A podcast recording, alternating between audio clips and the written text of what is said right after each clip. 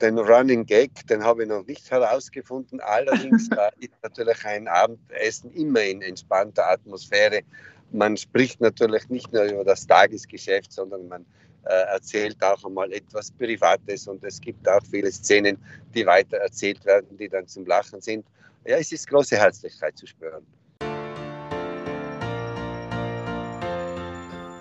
Matle am Morgen. Landeshauptmann Anton Matle im Gespräch mit Katrin Baumann.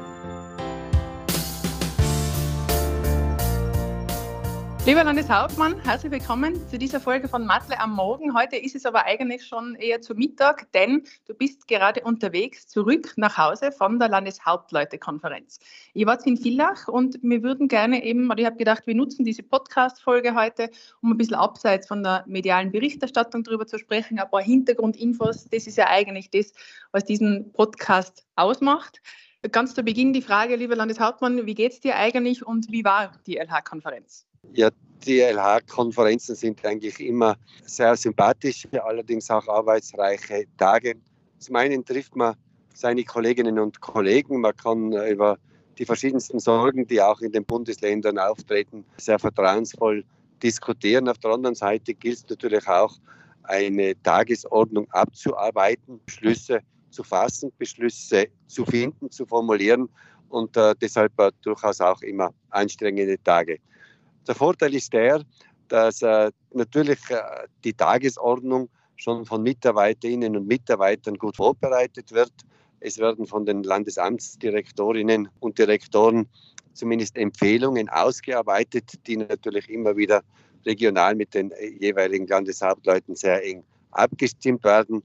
Und so ist eine Landeshauptleutekonferenz doch immer etwas ganz Besonderes.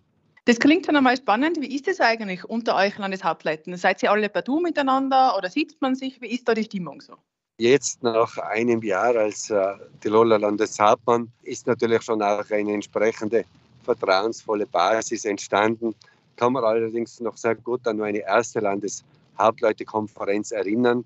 Bei dieser ersten Landeshauptleutekonferenz wurde am selben Abend auch Günther Blatter aus dem Kreise der Landeshauptleute verabschiedet. Damals war meine Anspannung eine sehr große, weil ich ja nicht genau gewusst habe, was kommt auf mich zu bei dieser Landeshauptleutekonferenz. Jetzt äh, ist äh, natürlich schon ein Stück weit auch Routine eingekehrt, auch im Abarbeiten dieser Themen, die bei der Landeshauptleutekonferenz anstehen. Die Landeshauptleute unter sich sind alle per Du. Das ist auch äh, sehr angenehm zum Zusammenarbeiten, aber drückt auch ein Stück weit eben das gegenseitige Vertrauen aus.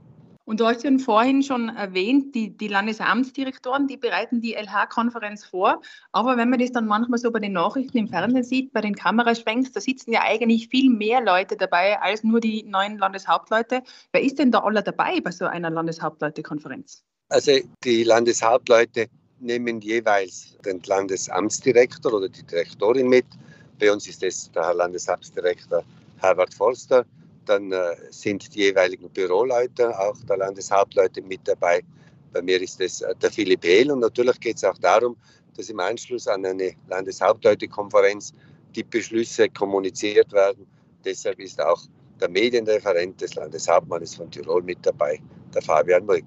Ist denn da auch jemand von der Bundesregierung mit dabei? Also sind da Minister, der Kanzler, ist da jemand anwesend auch bei der LH-Konferenz? Es gibt da Konferenzen, bei denen auch das zuständige Regierungsmitglied auf Bundesebene mit dabei ist, bei den Finanzreferenten manchmal der Finanzminister, bei den Landeshauptleuten manchmal der Bundeskanzler. Dieses Mal war es schon etwas ganz Besonderes, weil sich der Herr Bundespräsident Zeit genommen hat, mit uns in einen Austausch zu treten.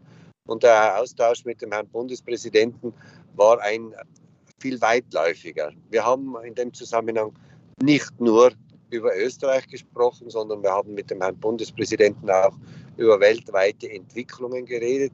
Das hat uns allen auch sehr gut getan, weil natürlich jede Entwicklung auf der großen, weiten Welt nimmt ein Stück weit auch Einfluss auf die Geschehnisse in Österreich. Und so war bei dieser Landeshauptleute-Konferenz diese Begegnung und diese Aussprache mit dem Herrn Bundespräsidenten durchaus etwas Besonderes. Also sehr besonders und das muss man auch sagen, es ist zwar dieser sehr kleine, recht vertrauliche Rahmen bei der LH-Konferenz, aber diese LH-Konferenz gilt ja durchaus als sehr einflussreich, vor allem was die österreichische Innenpolitik betrifft. Wenn man es jetzt aber ganz genau nimmt, lieber Landeshauptmann, eigentlich ist das so in der Bundesverfassung ja gar nicht vorgesehen. Weißt du zufällig, warum das so ist? Es ist tatsächlich in der Bundesverfassung nicht definiert. Allerdings repräsentieren die Landeshauptleute ja jeweils auch die Bevölkerung eines Bundeslandes. Und wenn man die Stimme der Bevölkerung eines Landes wahrnehmen will, dann ist man durchaus auch gut beraten, wenn man dann auch die Stimmen der Landeshauptleute hört und auch auf deren ihren Erfahrungswissen entsprechende Beschlüsse vorbereitet und dann auch beschließt. Diese LH-Konferenz, da gibt es ja eigentlich viele Mythen drumherum. Es ranken sich Gerüchte. Wer hat in Österreich eigentlich mehr zu sagen, realpolitisch? Die Bundesregierung oder die Landeshauptleiter? Wie siehst du das? In Österreich ist es in der Verfassung ja sehr klar geregelt, wo denn auch welche Kompetenzen liegen. Die Landeshauptleute haben natürlich als Repräsentanten auch der Bevölkerung des jeweiligen Bundeslandes ein ganz ordentliches Mitspracherecht. Von dem machen wir durchaus auch Gebrauch. Machen Landeshauptleute beim Abendessen bei der LH-Konferenz eigentlich auch Witze miteinander? Oder gibt es da irgendeinen Running Gag bei euch? Irgendeinen Schmäh, der sich immer wiederholt? Also den Running Gag, den habe ich noch nicht herausgefunden. Allerdings ist natürlich ein Abendessen immer in entspannter Atmosphäre. Man spricht natürlich nicht nur über das Tagesgeschäft, sondern man äh, erzählt auch einmal etwas Privates und es gibt auch viele Szenen, die weiter erzählt werden, die dann zum Lachen sind ja, es ist große Herzlichkeit zu spüren. Ich höre schon, da sind noch viele spannende Hintergrundinfos, die wir ergründen müssen. Also genug Stoff für die nächsten paar Folgen von Matle am Morgen. Und vielleicht hören wir zum Schluss noch ein bisschen aufs Inhaltliche. Du hast ja im Vorfeld auch medial schon gesagt, die Krim-Verordnung ist etwas, das ist dir ganz wichtig, dass man das ein bisschen lockert, geht ins Thema leistbare Wohnen hinein. Jetzt sagt vielleicht vielen unserer Zuhörerinnen und Zuhörern diese Krim-Verordnung gar nichts. Was ist denn das genau? Ja die KIM-Verordnung ein unwahrscheinlich sperriger Name, wenn man das in vollem Wortland ausspricht. Es ist es nämlich die Kreditinstitute Immobilienfinanzierungsmaßnahmenverordnung, die einen Rechtsrahmen dafür vorgibt, wann und unter welchen Bedingungen dürfen Kredite und Darlehen an Personen vergeben werden, wenn sie auch Eigentum schaffen wollen. Die äh, KIM-Verordnung ist von der Finanzmarktaufsicht im letzten Jahr äh, geändert worden. Sie ist verschärft worden mit zwei ganz wesentlichen Maßnahmen. Einmal, es müssen mindestens 20 Prozent als Eigenkapital eingebracht werden, wenn man ein Darlehen von einer Bank bekommen soll. Und zweitens, es dürfen nicht mehr als 40 Prozent des Einkommens für die Tilgung des Darlehens verwendet werden. Jetzt stellen wir fest, dass zum einen in unseren Nachbarländern diese Verordnung lange nicht in dieser Strenge erlassen worden ist und daher immer wieder auch Menschen aus Tirol im benachbarten Ausland sich um ihre Darlehen bemühen. Aber noch viel dramatischer ist die Folge daraus, dass der Bau von Eigentumshäusern, aber auch der Kauf von Eigentumswohnungen massiv zurückgegangen ist. Wir hören das von den Banken und auch von der Bauwirtschaft, weil diese Kriterien, die von der Finanzmarktaufsicht über die KIM-Verordnung vorgegeben werden, ganz einfach nicht erreichbar sind. Wir wissen aber aus der Erfahrung heraus, auch aus den Jahren vor, dass eine KIM-Verordnung in diesem Rahmen gegeben hat, dass es ganz, ganz wenige Ausfälle gibt beim Schaffen oder beim Erwerb von Eigentum. Das war immer unter einem Prozent. Und es geht mir darum, dass erstens Eigentum geschaffen werden kann von den Tirolerinnen und Tirolern. Und Eigentum hat in Tirol einen sehr, sehr hohen Stellenwert. 54 Prozent der Tirolerinnen und Tiroler leben in Eigentum. Das ist mir wichtig. Und es kommt hier aber auch zu einer Ungleichbehandlung von jenen Menschen, die in Miete wohnen und äh, von denen Menschen, die im Eigentum wohnen, weil diese Kriterien, es darf maximal 40 Prozent des Gehaltes verwendet werden, um ein Darlehen zu bedienen. Das wird zum Beispiel, wenn es um eine Mietwohnung geht, nicht herangezogen. Und da erwarten wir einfach, dass diese Maßnahmen aufgelockert und gelöst werden, sodass äh, auch äh, junge Menschen in Tirol die Chance haben, Eigentum zu erwerben.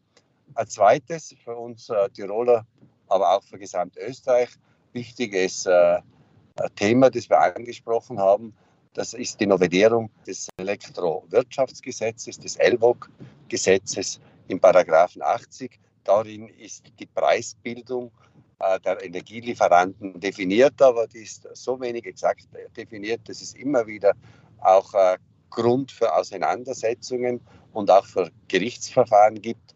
Und da erwarten wir als Landeshauptleute ganz einfach, dass sich der Gesetzgeber, in diesem Fall der Nationalrat, um eine Lösung in diesem Zusammenhang bemüht, der Rechtssicherheit in erster Linie natürlich für die Kundinnen und Kunden des Energiezukaufes gibt. Auf der anderen Seite braucht allerdings auch der Lieferant eine notwendige Rechtssicherheit. Das sind zwar Dinge, die dem Bundesland Tirol ganz besonders wichtig waren. Die haben wir eingebracht und wurden beide auch einstimmig beschlossen. Also wenn ich noch mal kurz zusammenfassen darf, eben einerseits die Teamverordnung, dass die Menschen, junge Menschen vor allem leichte Kredite bekommen, weil sie nicht mehr so viel Eigenmittel nachweisen müssen und dadurch eben Wohnen auch wieder leistbarer wird und auch das Energiewirtschaftsgesetz einfach auch, um unter anderem mehr Transparenz bei der Strompreisgestaltung zu erreichen. Ist das richtig so? Genau, so ist es. Das sind zwei wesentliche Punkte, die das Land Tirol eingebracht hat. Lieber Landeshauptmann, da sage ich vielen Dank, dass du dir die Zeit genommen hast, auch heute wieder mit uns zu sprechen und danke für diese Hintergrundeinblicke und gute Fahrt zurück nach Hause nach Tirol. Herzlichen Dank.